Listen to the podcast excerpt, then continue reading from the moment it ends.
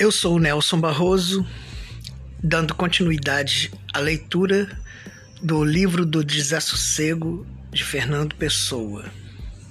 Estou no prefácio, na parte 3. O homem magro sorriu desleixadamente. Olhou-me com uma desconfiança que não era malévola. Depois sorriu novamente, mas com tristeza. Baixou depois outra vez os olhos sobre o prato. Continuou jantando em silêncio e absorção. Ele mobilara.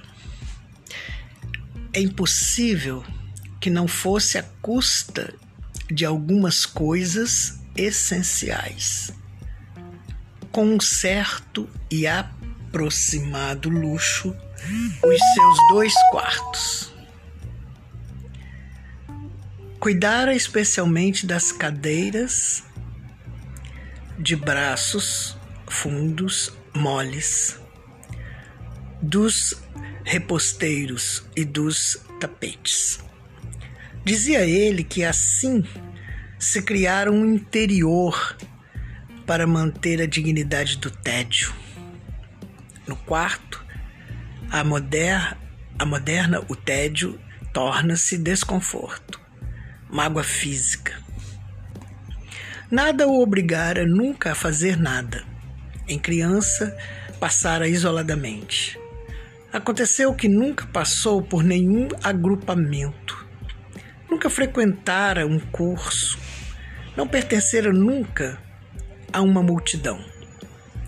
Dara-se com ele o curioso fenômeno que com tantos, quem sabe, vendo bem, se com todos se dá de as circunstâncias ocasionais da sua vida se terem talhado a imagem e semelhança da direção dos seus instintos, de inércia todos e de afastamento.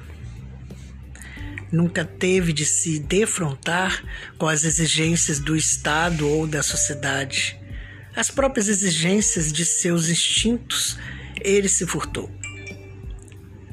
Nada o aproximou, nunca, nem de amigos, nem de amantes. Fui o único que, de alguma maneira, estive na intimidade dele. Mas, a par de ter vivido sempre com uma falsa personalidade sua e de suspeitar que nunca ele me teve realmente por amigo. Percebi sempre que ele, alguém havia de chamar a si para lhe deixar o livro que deixou.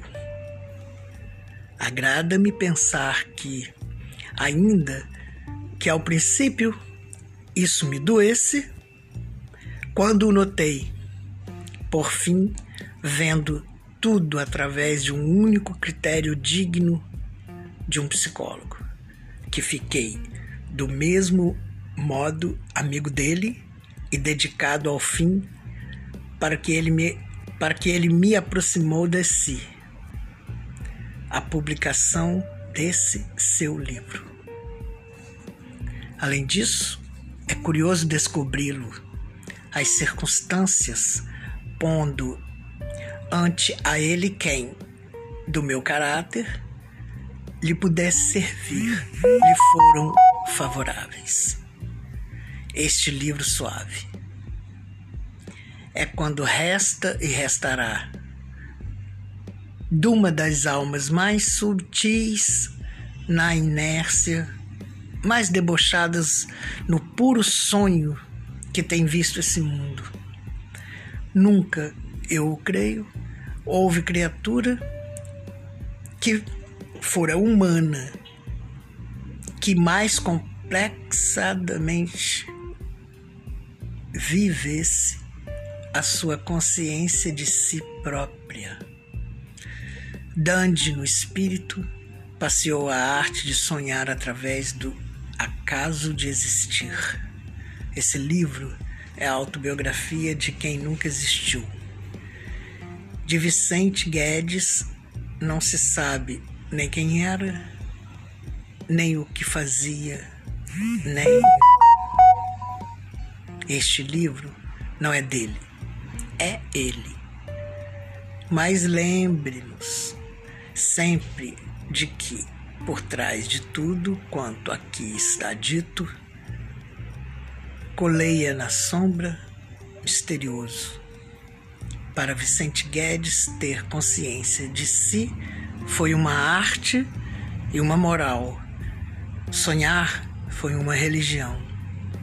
Ele criou definitivamente a aristocracia interior.